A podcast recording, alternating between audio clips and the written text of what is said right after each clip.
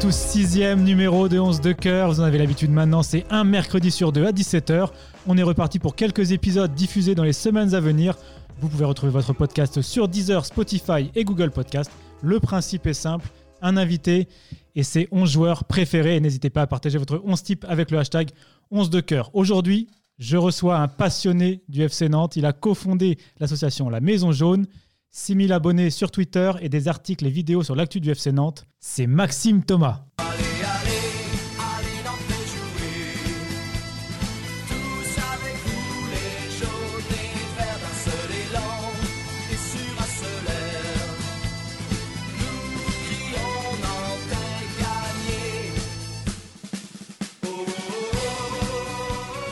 Salut Maxime, Salut Mathieu. l'hymne à la Beaujoire pour t'accueillir. Content de t'avoir dans ce de cœur, ça va? Ouais, bah ça va super. Ça rappelle des bons souvenirs, l'hymne de la Beaujoire. C'est ça. Bon, bientôt on pourra y retourner.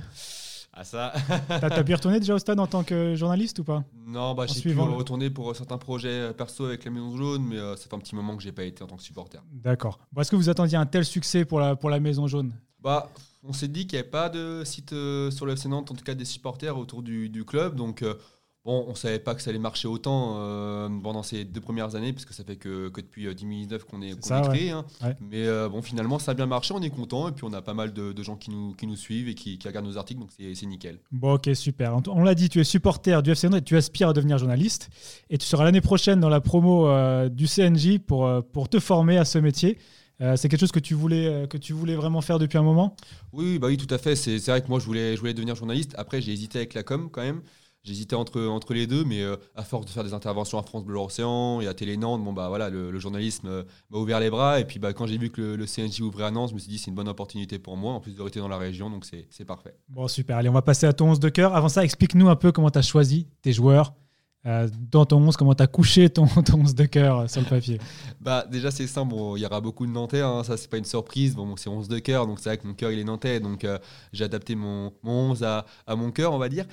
Et euh, aussi également, j'aime beaucoup les joueurs qui, qui sont encore fidèles à leur, à leur, à leur club formateur et qui restent toute, toute, euh, toute, leur, toute leur, euh, leur carrière de joueur. Il y en a leur club. quelques-uns. Ouais. Il y en a quelques-uns et euh, voilà, moi je, je suis très fan de ça et bon, on verra ça tout à l'heure. Ça marche. Bon, allez, on passe tout de suite à ton gardien de but.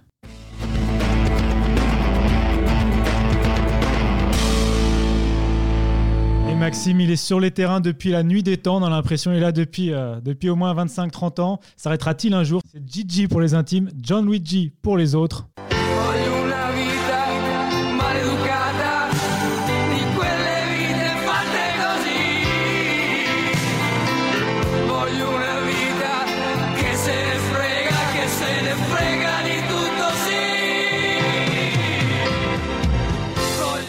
Vitas Pellicolata, c'est la chanson, une des chansons préférées de Gigi Buffon. Il avait chanté ça au PSG pour son, pour son intégration. Ça allait pas mal, c'est marrant. C'est euh, une chanson italienne un peu typique, c'est marrant. Alors, tu es jeune, Maxime, et euh, c'est la confirmation que je dis en fait. C'est un gardien qui a, qui a- qui a traversé les époques en fait. Euh, toi, t'as- je sais pas, t'as quel âge T'as 20. euh, J'ai 20, euh, 23 ans cette année. c'est ça. Ouais. Donc euh, en fait, de, de- de 20 ans à 40 ans, Buffon, il a marqué un peu, même plus, même plus que ça, il a marqué un peu toutes les générations. Quoi. Ah bah c'est pour moi c'est voilà c'est un gardien qui pour moi aujourd'hui est le meilleur gardien du 21e siècle en tout cas sur cette première partie de- du siècle. Il, il a fait essentiellement sa carrière à la Juventus.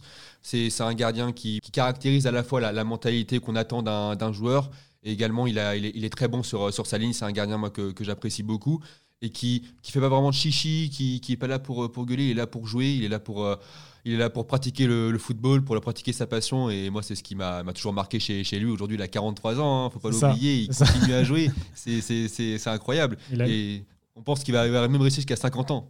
Ah non, mais il a, il a vraiment la, la- la passion du foot. Alors, c'est un enfant des Cinq Terres, ce haut lieu touristique euh, italien près de La Spezia. Et il joue jusqu'à ses 12 ans en tant que, en tant que libéraux. Et en, en 91, il choisit de rejoindre le centre de formation de Parme comme joueur de chant à l'époque. Et euh, c'est seulement à l'âge de 13 ans qu'il décide de jouer dans les buts après avoir vu la performance du gardien de but camerounais. Je ne sais pas si tu avais cette anecdote-là, Thomas Nkono, lors de la Coupe du Monde en 90 en Italie. Et il a appelé son premier fils Thomas Nkono Buffon. C'est beau. beau, Donc, comment tu vas appeler ton premier fils, du coup, avec ta- ton plus grand. euh, quel est ta- ton joueur préféré, toi? Ah, moi, alors moi, c'est j'en ai beaucoup, hein, mais euh, j'aime beaucoup, euh, j'aime beaucoup euh, Darocha hein, déjà. Ça, c'est Alors, Frédéric, Frédéric, Frédéric. Thomas. Mais je suis pas forcément fan de Frédéric, donc ce sera pas trop ça, je pense. Bon.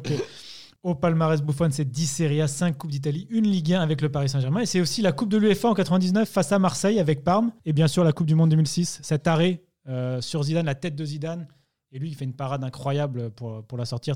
T'avais quel âge, toi, en 2006 Alors moi j'avais euh, j'avais 8 ans, donc Ah ouais, euh, Tu t'en t'en souviens pas vraiment. j'ai regardé quand même plusieurs fois la finale. Moi je suis Ouais. très adepte à regarder les anciens matchs. D'ailleurs pour ça que, que, Jean-Luigi Buffon, j'ai pu aussi euh, le regarder un petit peu plus jeune, parce qu'aujourd'hui, bon, on va dire que c'est un peu un parent, c'est un, un vieux du, du monde du football, mais j'ai pu regarder ses anciens matchs et il était impressionnant. Il est encore, bon, il est un peu moins aujourd'hui, c'est aussi normal parce qu'il a, il a atteint un âge aussi où il commence à être un petit peu plus euh, limité, je pense. Mais voilà, quand on regarde ses matchs à 30 ans, à 35 ans, à 25 ans, des fois on a l'impression qu'il a, il a, il même pas grandi. Il, est, a toujours le même âge et, c'est ça, ça que je trouve exceptionnel chez lui. On a l'impression qu'il veut pas arrêter et qu'il arrêtera jamais. C'est clair. Bon, allez, on passe à tes défenseurs.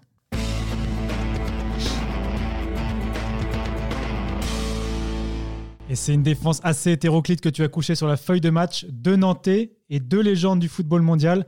On va commencer par les deux axios qui ont permis au FC Nantes de, remonter en Ligue 1. Et je pense que c'est ça aussi qui t'a motivé à les choisir. Et le premier d'entre eux,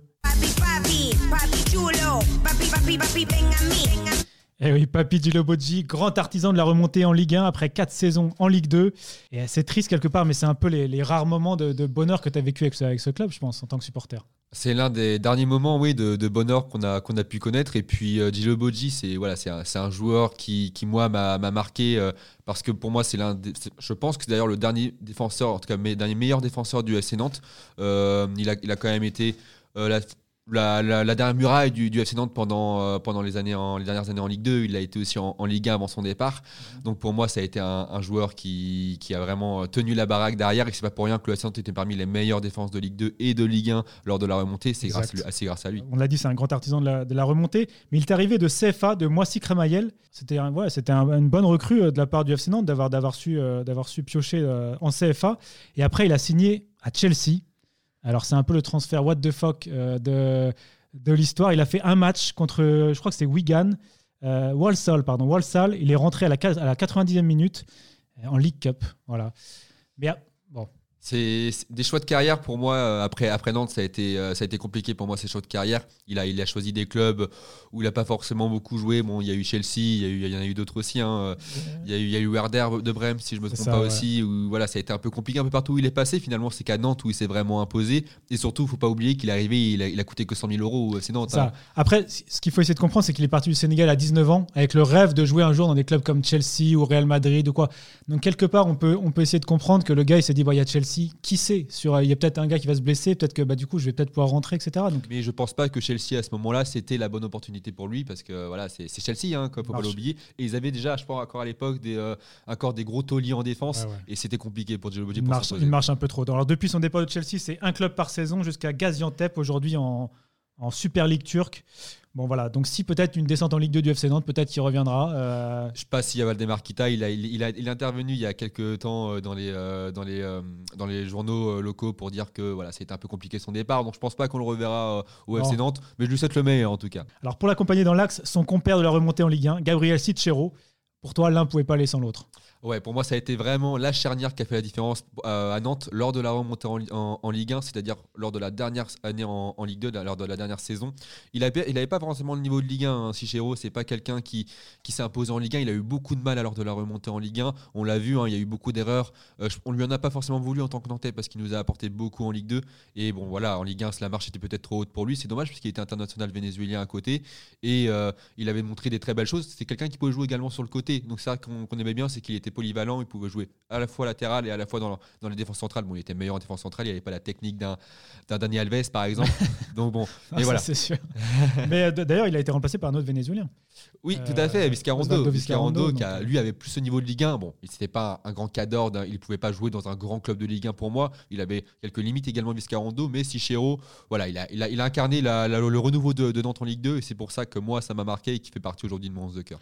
Alors, c'est une seule saison avec le FC Nantes, on, on l'a dit, un profil un peu de mercenaire tout au long de sa carrière. 15 clubs, 10 pays en 16 ans.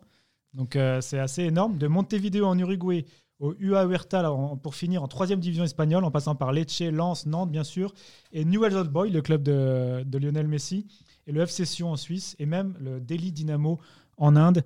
Euh, bon, Bah, c'est vrai que ça fait beaucoup de clubs. Maintenant, euh, j'ai l'impression que dans chaque club où il, où il allait, il se donnait, il donnait, il donnait tout pour le maillot. Euh, à Nantes, c'est pas forcément un club, je pense, qui voulait aller dans sa carrière. Je pense pas que c'était un. Ah quand quand on, est- se réveille, euh, qu'on est un joueur vénézuélien, on va pas se dire tiens, j'ai envie d'aller au FC Nantes. En tout cas, pas dans les priorités. Et il a tout donné pour 2. le maillot. Voilà, en plus, c'était en Ligue 2, il a tout donné. Il c'était un mort de faim. Et nous, on adore euh, à Nantes, c'est les joueurs morts de faim comme, euh, comme lui. Et puis en plus, il a, il a aussi un petit peu débuté la, la filière vénézuélienne. À Nantes, il y a eu, il y a eu bon, on a dit Viscarando, il y a eu Sichero, mais il y a également eu Aristegueta. On a eu plusieurs joueurs vénézuéliens et on a toujours été, on a toujours apprécié leur comportement. Et c'est ça qui a vraiment changé la donne chez lui. Pour compléter ta défense, tu as choisi un joueur dont on a déjà pas mal entendu parler dans, dans 11 de cœur. C'est l'homme d'un seul club, lui, euh, le Corre di Drago. C'est Paolo Maldini. On l'a évoqué un peu, c'est des souvenirs d'enfance pour toi plus qu'autre chose. Ah, c'est des souvenirs d'enfance, des souvenirs de FIFA, parce que je suis un grand adepte de, de FIFA. J'ai toujours joué, j'achète tous les FIFA chaque année, et, c'est vrai que bon, toute la période 2000, euh, 2010, euh, voilà, c'est un joueur que, qui, a marqué la, Milan. De toute façon, c'est un joueur qui a fait toute sa carrière là-bas, et comme je l'ai dit tout à l'heure, je suis très très fan des, des joueurs comme ça qui, qui, euh, qui restent dans leur club formateur et qui font toute leur carrière là-bas. Ça montre vraiment l'amour du maillot, et il a quand même gagné énormément de choses. Euh, si je me trompe pas, d'ailleurs, Maldini, il a gagné, euh, il a gagné la Ligue des Champions avec euh, l'AC Milan. Je sais plus si c'est lui, mais il a, il a dû, son père avait dû la gagner aussi, non? L'anecdote? ouais, ouais, si, si. Et c'est un des rares, c'est un- une des rares familles où le père et le fils gagnent euh, la Ligue des Champions. Et peut-être le petit-fils avec. euh, Peut-être. mais bon, je ne sais pas s'il est aussi fort que, que le papa. Alors tout le monde se rappelle de la finale de Ligue des Champions euh, de 2005, perdue euh, face à Liverpool après, après 3-0, 3-3. Mais peu se souviennent que deux ans plus tard, Milan euh, a eu sa revanche. Et en fait, Maldini lui-même a du mal à s'en souvenir parce qu'en fait, il disait euh, J'avais pris tellement d'anti-inflammatoires après un début de saison difficile, je me souviens très peu de cette finale. Je me souviens que quand je me suis fait opérer après sous anesthésie générale, chaque fois que je me réveillais, je me demandais si on avait gagné ou si on avait perdu. Donc il était complètement déphasé après, la, après la prise d'anti-inflammatoires et après l'opération.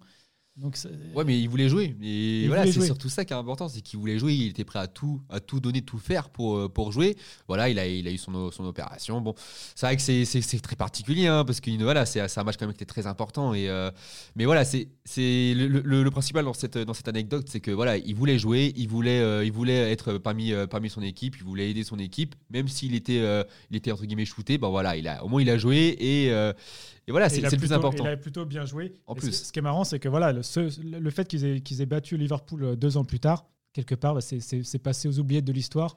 Et tout le monde se souvient du, du 3-3. Bon, c'est vrai que ce match était quand même euh, Exceptionnel. exceptionnel. Alors Maldini, c'est évidemment 5 Ligues des Champions, 121 fois en équipe d'Italie, mais un arrêt en 2002 et rien, du coup, aucune victoire avec l'équipe d'Italie. Euh, ils ont gagné en 2006, on l'a dit tout à l'heure, avec, avec, euh, avec Buffon. Pour compléter ta défense sur le côté droit, euh, le Brésilien de Séville, du Barça et du PSG, Daniel Alves. Dani Alves, Qu'est-ce qui te plaît chez lui? Ah bah tout, la, la hargne, il a la technique, il est, il, a été, il, est, il est rapide, il donne tout pour son club. Bon, il a, il a joué à Paris, il a joué à Barcelone, mais il a fait quand même essentiellement sa carrière à Barcelone. Ça a été quand même un joueur qui, voilà, qui pour moi euh, aussi incarne les plus beaux palmarès, en tout cas les, les meilleurs défenseurs latéraux de- Ah. du, du championnat de. Je te coupe parce que le, le- tu dis, tu parles de palmarès, c'est tout simplement le joueur qui a remporté le plus de trophées depuis le début de sa carrière Voilà, professionnelle, 40. Je me rappelle à Paris, justement, quand il avait, il avait gagné euh, également les- le titre de champion de France euh, avec Paris, on, on disait qu'il avait presque, ouais, qu'il avait, qu'il avait gagné un nombre incalculable de, de trophées de champion de- de- dans les championnats. C'est incroyable. Et puis c'est un, c'est un joueur qui, qui, pareil, il pourrait jouer, il, il pourrait jouer jusqu'à jusqu'à 40, euh, 45 ans si- s'il le voulait. Pour moi, même quand il était à Paris, il, était, il avait déjà plus de la trentaine, il était déjà bien âgé. Il avait un physique de, de 25 ans, le gars. Ouais, hein. non, non, il était, il, était toujours, euh, il était toujours au top. Et on parle beaucoup de, de racisme et de lutte contre le racisme. Et Daniel Alves, il avait eu la, la, la meilleure réaction, en fait. euh, on lui avait lancé une banane sur le terrain. Il avait épluché la banane, Il l'avait il mangé. l'avait mangé, et ça avait fait le tour, des, le tour du monde, des réseaux sociaux, etc. Voilà. Bah, C'est un- vieux roublard, hein. je pense qu'il en a connu, il en a connu beaucoup dans le foot malheureusement des, des affaires comme celle-ci. Bon, il y a encore toujours du racisme dans le football malheureusement, mais il a connu toujours ses, il a toujours été, il a toujours eu son caractère lui aussi. Il a toujours été un peu, euh, un peu fou dans, dans sa tête. On l'a vu sur le sur le terrain.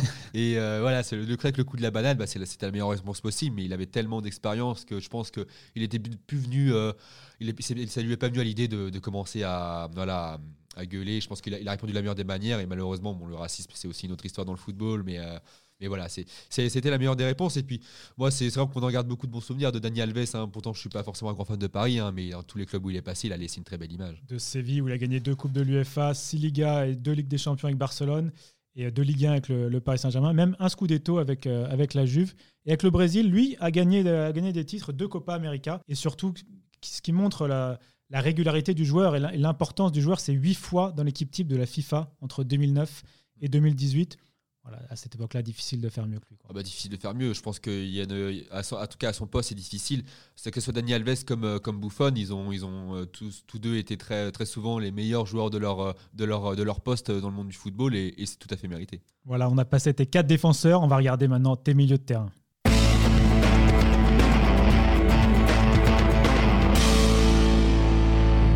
Configuration qu'en défense pour tes milieux. On retrouve deux Nantais et deux joueurs mythiques des années 90-2000. On va commencer avec celui qui fait l'unanimité à Nantes, au point de se retrouver pour la troisième fois dans l'émission, dans 11 de cœur. C'est l'enfant de Bélinier, Jordan Verretou, un autre joueur présent euh, lors de la remontée des jaunes et verts en Ligue 1. Ah bah il a, ouais, il a, il a, connu, il a connu beaucoup de choses hein, avec son club formateur euh, Jordan Verretou. Il a, il a connu la Ligue 2, il a connu la Ligue 1. Il nous a aidé à remonter en Ligue, 2 en Ligue 1. En Ligue 1, il a été très très bon aussi. hein. C'est aussi pour ça qu'il est parti à, à Aston Villa. Bon, il a, eu, il a eu une offre. Et pourtant, on m'aurait dit, il y a, euh, allez, je pense qu'en en 2014, on aurait fait un 11 de cœur. Je l'aurais pas mis forcément. Euh, déjà parce qu'à Aston Villa, ça a été très compliqué pour lui. hein. Pour moi, il était perdu. Hein. À Aston Villa, pour moi, il n'allait jamais euh, réussir, comme beaucoup de Français malheureusement, dans des clubs anglais comme ceux-ci, comme Newcastle, comme C'est Aston ça. Villa. On pense toujours à Newcastle pour les, clubs, pour les Français qui s'échouent un peu en Angleterre. Exactement. Et je, raison. pense, je pensais pas que ça allait, euh, qu'il allait pouvoir relancer la machine. Et il a, il a jamais rien lâché. Il a toujours tout donné. Il a toujours fait en sorte de relancer sa carrière. Et aujourd'hui, il est à la Roma. Je pense que c'est la plus grande fierté nantaise de ces dernières années, de ces dix dernières années euh, au niveau de la formation nantaise. Et aujourd'hui, on est très très content de savoir qu'il vient de, de Nantes et on espère qu'il sera avec les Bleus à l'Euro. Mais ça, c'est autre chose. Alors, en tout cas, avec l'équipe de France jeune, il a eu le titre de champion du monde U20 en 2013 avec Pierre Mankowski.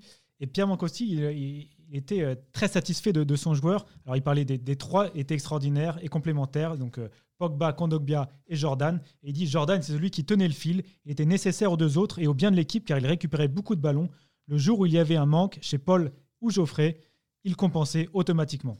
Bah, en fait, c'est un joueur pour moi qui était toujours très complet. Il était très, il était très complet, c'est-à-dire qu'il était très bon défensivement, mais il pouvait, également jouer en 10, en numéro 10, parce que c'est un joueur qui offensivement apportait le surnom. C'était pas forcément le joueur le plus technique, euh, Jordan Verretou, même aujourd'hui, hein, pas, il n'est pas forcément réputé pour sa technique, mais voilà, il a la, il a la vision du jeu, il a le- la récupération de balle. C'est ça, et en fait, il, com- il comble un petit peu ses limites, ses limites techniques euh, qu'il peut, qu'il peut avoir par d'autres euh, par d'autres atouts. Il est aussi très très bon tireur de loin, et à Nantes, il en a marqué quelques-uns aussi. Exactement. Alors, c'est le seul euh, des trois que je viens de citer qui n'a pas encore mis les pieds en équipe de France, mais avec ses 11 buts et 5 passes euh, décisives cette saison avec la Roma en 38 matchs, il vit sa saison la plus prolifique. Il est le deuxième Français à avoir inscrit euh, plus de 10 buts en une saison en Serie A. L'autre, c'était? Oula, euh, c'était c'était un grand numéro 10 de la Juventus. Ah bah oui, c'était mince, bah Pogba Non? Euh, mince, bah non, Zidane. Non plus. Non plus. Dernier ah, essai ah, dans les années euh, 80, Ah ouais, c'est plus mes années ça, c'est pour ça. c'est Platini. Vatini, oui, bah oui, oui, bah oui, forcément. C'est Ah pas oui. grave. Je pensais que c'était dans les dernières années, moi. Non, non, non, c'est Platini. Et effectivement, donc ça c'est dire un peu le- la performance du, euh, du gars. Quoi. Du coup, quand tu as, as cité euh, Pogba et Zidane, ils l'ont pas fait ça. C'est vrai, ouais, c'est vrai que c'est assez étonnant. Moi, je pensais Donc, que Pogba, euh, il en avait mis, il en avait mis pas mal en plus des buts euh, avec, avec la Juve quand même.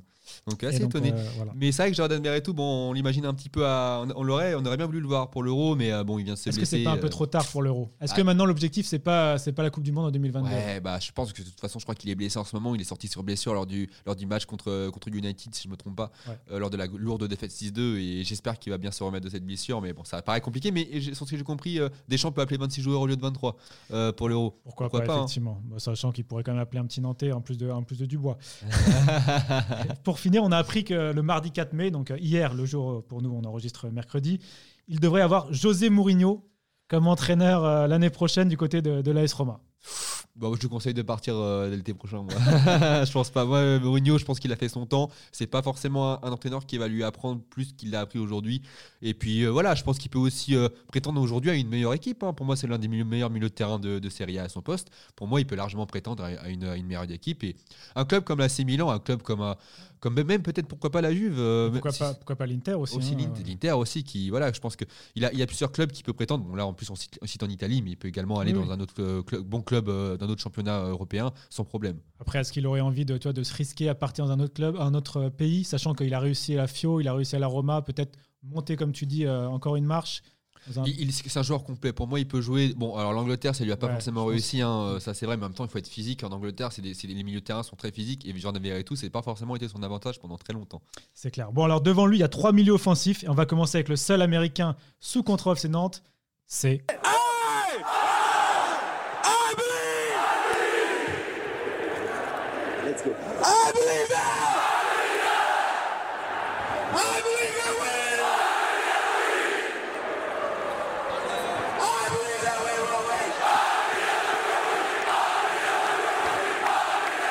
Eh oui, les supporters nantais l'auront reconnu, c'est Alejandro Bedoya. Pourquoi lui, euh, Maxime? Bah voilà, je pense que euh, ce son-là nous euh, est très, très représentatif de, du pourquoi de, il est dans le 11 de cœur. C'est que c'était un, un- un gars qui, qui, qui, pareil, avait l'amour du maillot. Et sur le terrain, il a marqué, des, il a marqué deux, deux trois très, très buts très sympas, euh, notamment contre le Paris Saint-Germain avec sa frappe euh, de, de loin. Là. Ça, On s'en rappelle de puis, celle-là. La relation avec les supporters aussi, la relation avec les supporters, elle était magnifique. euh, comme, euh, comme on- l'a entendu il y a, il y a quelques, quelques secondes là, euh, le, ce, moment en tribune noire, j'y étais, il était magique. euh, et franchement, euh, il a, il, a, il a excité toute la tribune noire. Et, et voilà, c'est pour des moments comme ça aussi en tant que supporter qu'on veut vivre, euh, qu'on veut vivre le football. C'est dans ces moments-là qu'on est, euh, qu'on est supporter et qu'on est fier d'être supporter parce qu'on on peut vivre des moments magiques. C'est cette proximité aussi de toute cette équipe. En fait, il y avait un lien particulier avec les supporters. Tu l'as dit, parce qu'on avait vécu quand même quelques années de purgatoire en Ligue 2. Bedoya fait partie pour moi de la dernière équipe euh, qui nous a, dans, la- dans laquelle on s'est vraiment retrouvé au FC Nantes, nous en tant que supporters. C'est-à-dire que c'était dans une équipe qui était pour moi une bande de potes qui jouaient euh, pour, pour jouer pour les autres. En fait, ils jouaient pas pour eux, ils jouaient pour les autres. Que ce soit avec Sissoko, que ce soit avec, avec, avec d'autres joueurs, comme bah, il y avait Veretout également. Voilà, c'est jouer avec des joueurs comme, euh, comme ceux-là qui, qui, veulent, euh, qui veulent jouer pour les autres. Et pour moi, c'était important. C'est une équipe qui, qui donnait tout sur le terrain avec, avec Milchad Darzakarian. Ça a été vraiment euh, une équipe pour laquelle on s'est vraiment retrouvé. Et pour moi, c'est important d'avoir une équipe comme ça. C'est pas une, une équipe qui, qui était très bling-bling, qui cherchait Non, non. forcément à, à, se, à gagner de l'argent ou à, se servir forcément du, du FC Nantes comme tremplin. En, généralement, on, se sert de clubs comme, euh, comme Nantes comme tremplin. Et là, on sentait vraiment qu'ils donnaient tout pour le maillot et qu'on on était vraiment fiers d'eux. Donc ça a été vraiment un peu un brisqueur de le voir partir, euh, Bedoya. Et ouais, Bedoya, c'est trois saisons pleines au FC Nantes en Ligue 1, autour de, de 30 matchs et 14 buts. Il venait de Suède et des Glasgow Rangers avant ça. Et maintenant, Bedoya, il est capitaine des Philadelphia Union euh, en MLS. Et il s'épanouit là-bas parce qu'il a, soulevé le trophée du Supporter Shield, qui récompense la meilleure équipe de la saison régulière. Euh, voilà, donc il compte 66 sélections avec les USA, vainqueur de la Gold Cup en 2013. En tout cas, voilà, on a passé des, on a passé des bons moments avec lui. euh, Et puis moi, j'ai, pour l'anecdote, j'ai été au, au Canada et aux États-Unis eh ben, il y, a, y a un an, un ou deux ans. Et euh, justement, j'ai été voilà, aller voir plusieurs matchs de, de MLS. Et puis j'avais été dans, dans certaines villes où j'avais parlé de, de Bedoya, parce que j'avais croisé des supporters Ouais, de Philadelphie. Et, et il s'épanouit là-bas. Il fait le bonheur d'être supporter aussi, Bedoya. Et d'ailleurs, il oublie toujours pas Nantes, hein, parce qu'on le voit sur le- les réseaux sociaux. Il toujours, toujours là pour, euh, pour adresser un petit mot à Nantes qu'on lui Ah. souhaite son anniversaire. Donc, euh, Exactement. Bon, on peut rappeler quand même que tu avais, choisi, tu avais hésité entre Bedoya et Darocha. Mm. C'est aussi, voilà, ça se comprend, Darocha, ça c'est dans la lignée de ce que tu disais tout à l'heure, des joueurs qui restent au club, fidèles à leur équipe. C'est deux joueurs complètement différents dans le, au niveau des carrières, au niveau des, euh, du style de jeu. Mais euh, c'est vrai que Darocha, voilà, c'est comme j'ai dit tout à l'heure, c'était l'in- l'incarnation même de, l'amour du maillot et d'un joueur qui a fait toute sa carrière dans son club formateur. Et pour moi, c'est très rare aujourd'hui qu'on en retrouve encore aujourd'hui des, joueurs comme ça. Et c'est pour ça que j'ai hésité quand même aussi bah, avec Bedoya. Bon, super. Pour accompagner ces deux, ces deux anciens Nantais, au milieu, euh, deux joueurs mythiques de l'équipe de France et de la Squadra Azzurra. On va commencer par l'un, si ce n'est le plus grand joueur de l'histoire de l'équipe de France. En tout cas, c'est le plus grand joueur européen de l'histoire pour la BBC, la, chaîne britannique. Pourquoi Zizou, Maxime? Alors moi, euh, pour l'anecdote, quand j'étais, euh, j'avais quoi, 7-8 ans, euh, j'étais pas forcément très fan de foot hein, à l'époque et, et en fait je regardais beaucoup avec mon père les, les anciens matchs de l'équipe de France 98. Je me rappelle, j'avais la cassette de France-Brésil de 98. D'accord. Bon, année de mon naissance, forcément, on, on se l'a regardé des dizaines de fois. et euh, bah, ce joueur-là, bah, directement, il m'a il m'a épanoui, il m'a fait aimer le football, hein, Zinedine Zidane. Et pourtant, je ne l'ai pas beaucoup connu parce que moi, en 2006, euh, lors de, de la finale qu'on qu'on perd contre l'Italie, euh, j'avais j'avais j'avais 8 ans, donc j'étais j'étais j'étais jeune. Hein. J'ai pas forcément vu Zidane à ses meilleurs jours. euh, en tout cas, j'étais pas forcément conscient de, ça. Et euh, voilà, c'est un joueur qui était qui quand je regarde encore ses matchs de- d'avant, mais c'était un joueur hyper complet. Techniquement, il était incroyable. Il avait il était toujours toujours euh, il est, je sais même pas si ça lui arrivait de faire des mauvais matchs Euh, quand je- tous les matchs que je regardais il était jamais mauvais il était toujours bon il était Il avait toujours l'élégance, on va dire. ça, de toute façon, il- brillait sur le terrain par ses déplacements, par ses contrôles de Ouais, balle, évidemment, ses passes. C'était voilà. c'est- complet, il, il pouvait, il pouvait euh, lâcher une tête, une reprise de volée, une retournée acrobatique, il pouvait faire tout. Et il était capable de tout faire, Zinedine Zidane. C'est pour moi qui, c'est d'ailleurs pour ça que pour moi il est le meilleur joueur de l'équipe de France, en tout cas de l'histoire de l'équipe de France. Alors, il n'a connu que quatre clubs dans sa carrière. Il est formé à la Escan. Après, il a connu Bordeaux, la Juve et le Real, où il inscrira ce but. Allez, la volée, il faut la tenter, Zizou. Oui, il attend. Il faut la tenter, quel but Quel but de Zinedine Zidane Il fallait la tenter Bien vu Jean-Michel, effectivement il fallait la tenter. Il a eu le temps, mais c'est des ballons difficiles, Thierry, parce qu'ils arrivent sans force, ces ballons. Et il s'est appliqué comme rarement un joueur de ce niveau peut s'appliquer. Regardez, il va se il est déjà prêt, il est déjà prêt, il est déjà prêt, il a mis frappe. et il prend la lucarne. Quel but de Zizou Eh oui, quel but de Zizou en 2002, c'était la finale sur un centre, euh, je sais pas si tu te rappelles, de Roberto Carlos, assez incroyable. J'ai pas de diplôme euh, d'ostéo de kiné pour expliquer toute la chaîne musculaire voilà, qu'il a, mis, qu'il a mis en œuvre pour réaliser ce geste, un peu comme un archer qui bande son arc et qui lâche sa flèche, mais c'est incroyable ce geste. Techniquement, c'est très très compliqué ce qu'il avait fait ce, ce jour-là. Et, euh, et c'est un but d'anthologie. hein. C'est ce, ce genre de but qu'on se rappellera encore dans 10-20 Bien ans, sûr, hein, de toute sûr. façon. Donc, oui, c'est, c'est, il en a marqué des buts. Bon, moi, j'avais également celui de, de 2006 euh, lors de la finale avec cette, euh, cette Panenka. Elle est passée pas loin de. Elle est passée pas loin, mais c'est pour ça que c'est beau. C'est pour ça que c'est beau, c'est que c'était à la limite. Mais voilà, il, il a, il a eu ce côté technique pour, la, pour, la, pour bien la mettre. Et, et il, a toujours, il a toujours eu ce côté, ce côté technique pour mettre ses buts. Et ça, c'est c'est très important. Et aujourd'hui, ça, nous manque des joueurs comme, comme, euh, comme Zidane parce qu'il est, comme j'ai dit, il était complet. Il, était, il, il était très bon dans ses dribbles, mais il n'était pas perso pour autant. Il, il faisait jouer ses coéquipiers. Il était toujours. euh, Toujours au service du collectif. voilà, toujours au service du collectif. Et pour moi, c'est important d'avoir comme ça des, des joueurs comme ça au milieu de terrain qui servent le collectif. Très bien. Alors, c'est ta seule, c'est sa seule Ligue des Champions, euh, bien sûr, à Zidane. Après, il en a gagné trois euh, en tant, en tant qu'entraîneur. Et en tant que joueur, c'est deux Ligas, un Scudetto et la Coupe du Monde euh, 98, l'Euro 2000. Euh, voilà, donc c'est pas un palmarès gigantesque pour un, joueur de son niveau. Une, une seule fois Ballon d'Or. Alors après, évidemment, il aurait pu en avoir un deuxième en 2006, mais on sait pourquoi il n'a pas eu le, le deuxième Ballon d'Or. Bon voilà, Oui, bon après c'est vrai qu'il y a beaucoup malheureusement de, de grands joueurs qui ont marqué l'histoire du football qui ne- n'ont pas le palmarès qu'ils méritent malheureusement.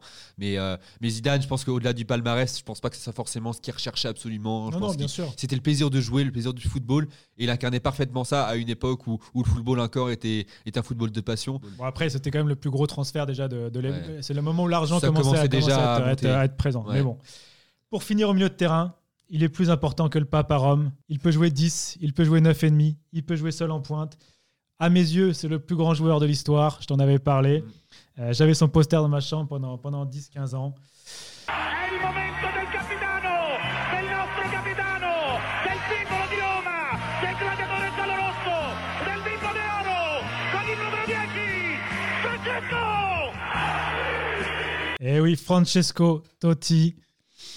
C'est C'est moi, c'est voilà, c'est mon joueur préféré, donc c'est vrai que ça me fait plaisir que tu l'aies choisi. Alors vous l'avez entendu en fond, c'est l'hymne de la Roma, c'est de Carlo Zampa, le, commentateur et speaker du stade olympique.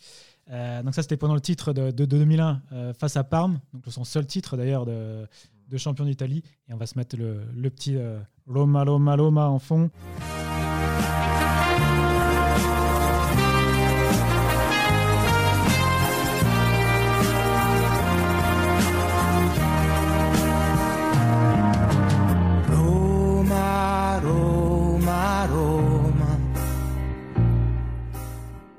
Toi aussi, devait faire partie de, de ton 11 de cœur, Totti. Ah bah Totti, je vais me répéter, hein, mais c'est comme, euh, comme ceux que j'ai pu citer aussi précédemment, pour ceux qui sont restés dans, dans leur club, euh, dans leur club formateur toute une carrière, c'est magnifique, c'est beau et 25 Des bons- ans. 20 ouais, 25 ans, c'est incroyable, c'est incroyable. Il a passé un, un- allez, un quart, un quart d'un siècle dans, dans un club, c'est incroyable. Et, et Totti, bah, il était complet aussi comme attaquant. C'était c'était un attaquant qui pouvait te mettre des buts euh, incroyables. Et Il pouvait jouer le renard de surface aussi. C'était pas forcément le joueur le plus, le plus spectaculaire qu'on pouvait voir sur un terrain, hein, mais c'était quelqu'un qui, qui était tueur, c'était quelqu'un qui, qui donnait tout pour son club, l'amour du maillot. Et, et quand il a arrêté, il a arrêté euh, à la Roma. Moi, ça a été, ça a été triste, triste de le voir partir, comme euh, beaucoup de joueurs qui arrêtent leur carrière dans leur club amateur. Lui, ça a été euh, un peu un brisquet aussi. Moi, l'une des seules fois où j'ai pas pleuré, mais j'ai eu la larme à l'œil, il y a 2006, euh, la Coupe du Monde, parce que j'étais un peu plus vieux que toi. Ça a été difficile à accepter. Et il y avait le dernier match de Totti. Je me rappelle, j'avais tout arrêté. J'étais à Londres. J'étais, j'étais, euh, enfin voilà, j'étais parti du groupe d'amis. J'étais parti regarder le match euh, et la, la cérémonie d'après le match. C'est vrai que c'était, en, tant que, ouais, en tant que fan de, de Totti, c'était assez émouvant. Bon, tu l'as dit, Totti, c'est évidemment l'homme d'un club.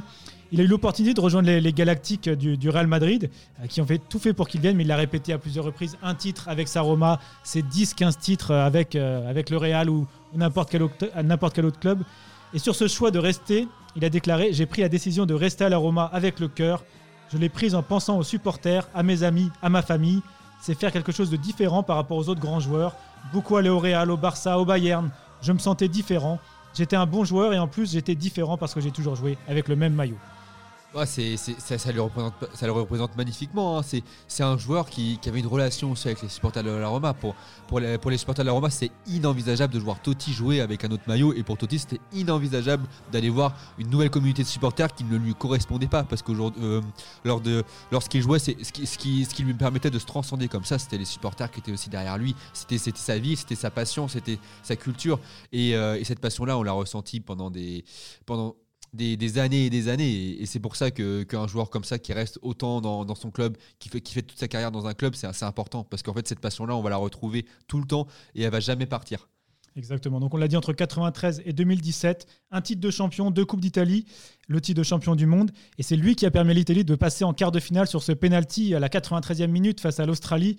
Euh, Il fallait pas trembler à ce moment-là, il n'a pas tremblé, il l'a mis. Et pour moi, son match le plus, sa masterclass, c'est l'Euro 2000. Il est d'ailleurs élu euh, homme, homme du match de la finale de l'Euro 2000. Franchement, ce match, je sais pas si tu l'as, si tu l'as revu. euh, Je l'ai, bah, pareil, en, en- en- je l'ai re- revu, mais des années après. Été trop jeune à cette époque-là. Mais voilà, c'est, c'est, c'est l'homme des grands matchs. C'était l'homme des grands matchs, euh, Totti. C'est- il était toujours là, toujours là. Bon, alors moi, je l'avais mis dans, dans tes milieux. Voilà, bon, je pense que j'aurai l'occasion d'en, d'en reparler à, à d'autres moments. Voilà ce qu'on pouvait dire sur Totti. On va passer à tes deux attaquants.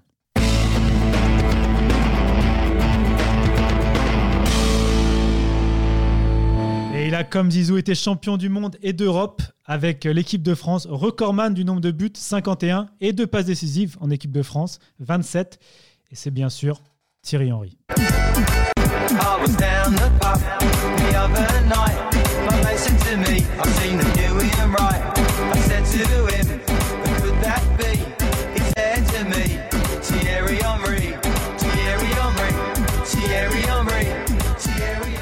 Eh oui, Thierry Henry. Alors, les, les paroles de la chanson, c'est J'étais au stade l'autre soir. Maintenant, écoute-moi. J'ai vu le nouveau Ian Wright, qui est la légende euh, d'Arsenal.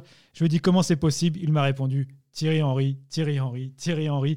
Là-bas, c'est la légende euh, suprême. Et puis il a, connu un Arsenal euh, flamboyant. Il, en était à l'origine d'ailleurs. hein. Arsenal qui a connu des années compliquées, euh, surtout ces dernières années. Euh, le, le vrai Arsenal, l'Arsenal mythique, c'était à l'époque de, de Thierry Henry. Il était, il était magnifique ce joueur. Et Les en fait, invincibles. les invincibles et surtout avec Thierry Henry c'est qu'on a l'impression qu'il a fait que des grands clubs il a fait Monaco il a fait Barcelone bon euh, il a terminé sa carrière à, à- au, New York- au Red Bulls mais Red Bulls mais voilà c'est au New York à New York mais bon à part à part cette, cette fin de carrière et encore il a quand même marqué quand même cette Ouais. équipe américaine hein, il Il, a mar- voulait, il voulait y jouer là-bas. c'est ça Sa carrière était finie presque. on peut voilà, dire, et puis il a marqué quand même là-bas. Il, a- il, il s'est- il est pas venu les, les bras croisés non plus là-bas. C'est c'est aussi ça qui est intéressant avec Thierry Henry, c'est qu'il se battait toujours aussi pour, euh, pour son équipe. Et, euh, et Arsenal, bon, les buts d'anthologie qu'il a pu mettre, ça c'est incroyable. Et puis bon, l'équipe de France, on n'en parle pas, hein, des joueurs les plus capés euh, de, de l'équipe de France. Aujourd'hui, c'est ça serait incroyable, incroyable d'avoir un joueur aussi qu'on retrouverait comme Thierry Henry, aussi capé que Thierry Henry. euh, bon, peut-être Olivier Giroud hein, dans quelques Mais euh, voilà, c'est un gars qui pour moi, il est, il est incroyable. Et euh, qui est, ce qui est aussi intéressant avec Thierry Henry, c'est qu'il y avait aussi également la polyvalence. C'est vrai que je l'ai mis en attaquant, mais on aurait pu le mettre également en ça. 10, on aurait pu le mettre sur le côté, il aurait été, il aurait été très bon aussi. Exactement. Alors, j'ai quatre stats et records à te, à te proposer sur Thierry Henry. Tu vas en choisir un parmi les quatre, celui pour toi qui est le plus représentatif. D'accord? Alors, écoute-moi bien. Impliqué dans un but à chaque match, de champ- de- à chaque match en moyenne, du côté d'Highbury et de l'Emirates, 258 matchs, 257 buts ou passes décisives. Ça, c'est le premier. Deuxième, meilleur buteur français de l'histoire, toute compétition confondue, avec 411 buts inscrits. Troisième, record de buts et de passes décisives en équipe de France. On en a parlé euh, en introduction. Et quatrième euh, stat, record, seul joueur français avec quatre Coupes du Monde disputées. Bon, la, pre- la première sans hésiter, c'est ce quota but euh, match joué, c'est incroyable. C'est incroyable parce que il y en a pas beaucoup, je pense, de joueurs qui l'ont fait et ça, se- ça- ça se fait de moins en moins aujourd'hui euh, d'avoir des, des- comme ça un quota de buts incroyable. C'est ouais, but et passes décisives. hein. But et pas décisif en plus. Oui, c'est ça qui c'est qu'il est impliqué Ouais, dans, ça. Et c'est c'est incroyable. C'est d'être aussi décisif. En fait, l'important pour un, attaquant, c'est d'être décisif. Donc, pour moi, c'est normal d'avoir que, que ce soit cette stat-là qui soit la plus représentative de, de sa carrière, notamment Arsenal. C'est parce est, euh, il doit être décisif. Et là, on ne pourra jamais lui reprocher de ne pas l'avoir été. Il l'a été. Et il l'a été très, très souvent. Et, euh, et c'est pour ça que pour moi, c'est l'un des meilleurs attaquants aussi de l'histoire du foot, en tout cas des, plus des, euh, des 30 dernières années de l'histoire du foot. C'est parce qu'il a, il a été impliqué dans un nombre de buts incroyable. Alors, une phrase qui définit bien l'homme. J'ai plus de fierté quand on me parle de mes passes que quand on me parle de mes buts. C'est c'est exactement ce que tu viens de dire. Impliqué sur, sur toutes les phases offensives et généreux dans l'effort, généreux aussi envers ses partenaires.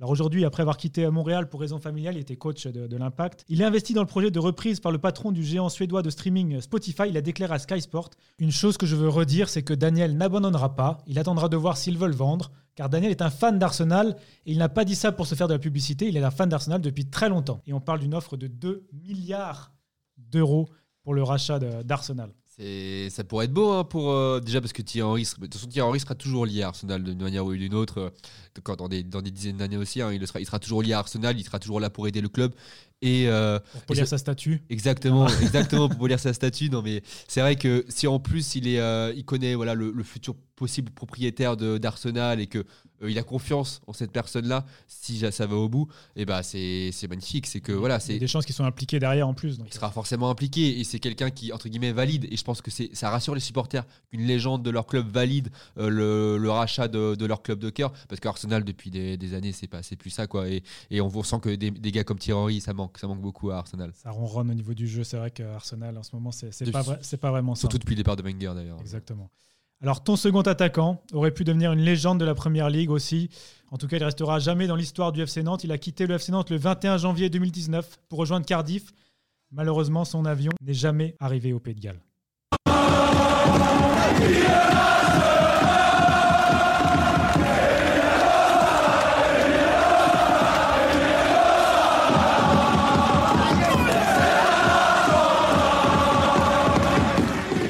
Oui, chant mythique entonné par les supporters du FC Nantes en mémoire du, Nantais et du numéro 9 qui ne sera plus jamais attribué euh, a priori euh, avant un bon nombre d'années au FC Nantes.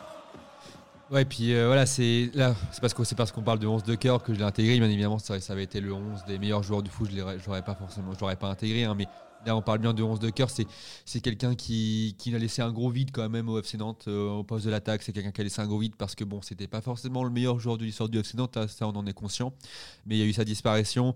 Il y a eu euh, cette histoire un petit peu bizarre, euh, son transfert à Cardiff, qui était un petit peu bon. On savait pas trop pourquoi il allait là-bas et comment pourquoi le pourquoi du comment on va dire. Bon il y a eu cette histoire aussi d'agent c'est vrai que c'est ça nous a ça nous a beaucoup bouleversé à Nantes hein. moi j'ai j'ai vécu les rassemblements pour euh, ça, Pendant- pendant sa disparition. Moi j'ai vécu les rassemblements à, à Place Royale notamment où on, on espérait encore qu'il soit que qu'il soit retrouvé euh, sain et sauf. Bon euh, plus le temps passait plus on se disait que de toute façon c'était c'était euh, c'était plus compliqué et voilà, si on parle vraiment du joueur, parce que c'est ça qu'on va retenir de lui, c'est le, c'est son- le joueur, c'est que il a, il a jamais été le joueur le plus technique hein, du, du, du monde du football. Il a jamais été le joueur le plus, euh, il a jamais eu la vista d'un d'un Pirlo. Il a jamais eu, voilà. C'est.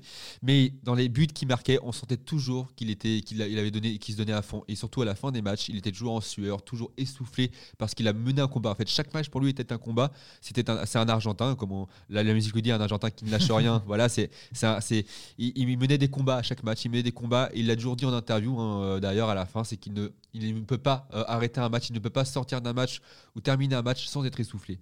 Et ça, ça, ça c'est quand même beau. Exactement. Alors, c'est 48 buts en jaune et vert, euh, deux fois, deux joueurs du mois de Ligue 1 en février 2015 et octobre 2018. Donc, c'est.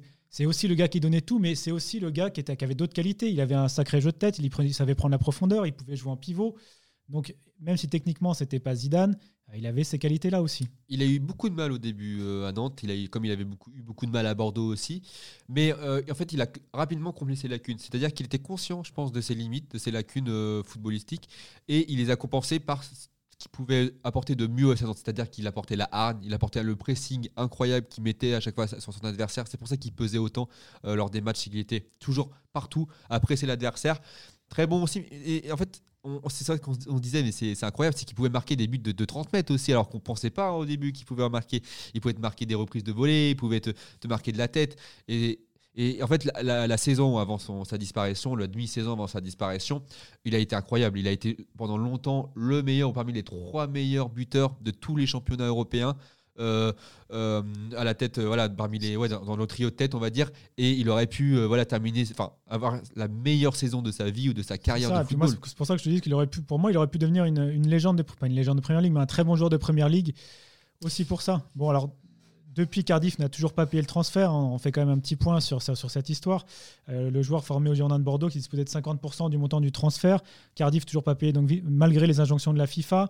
Cardiff a même porté plainte contre le FC Nantes. Donc l'indécence est vraiment poussée euh, à son maximum de la part du, du président de, de Cardiff. Tu peux réagir à ça? Enfin, qu'est-ce qui- Bon, je préfère même pas réagir, tu vois, parce que c'est des histoires d'argent et l'histoire d'argent sur la mort d'un de quelqu'un, je trouve ça euh, aberrant. Je trouve ça aberrant parce que voilà, c'est euh, c'est- c'était un joueur et c'était un homme, c'était un super mec, c'était un super mec comme un comme un joueur qui voilà qu'on appréciait énormément du côté des supporters. Là, le, le nom de Saint-Etienne après sa sa vraie disparition entre guillemets, bon, qu'on annonçait qu'il était retrouvé, qu'il avait été T'es au stade? Voilà, ouais, j'étais au stade, euh, j'étais en, en Océane, c'était le stade était plein, c'était c'était bouleversant hein, avec Vaïd en larmes, les, les supporters en larmes parce que c'est c'est- c'est un joueur qu'on euh, on s'est attaché en fait, on s'est attaché à lui lors de ces années précédentes, on s'est attaché à lui, à la personne qui qui, qui montrait sur le terrain. On savait que c'était un mec, un bon mec, on savait qu'il donnait tout et on a, été triste parce que bon, on savait qu'il allait partir. hein. et s'il était parti à Cardiff, bon, on n'aurait pas, on n'aurait pas versé de larmes parce que c'était très bien pour lui qui qui découvre aussi autre chose.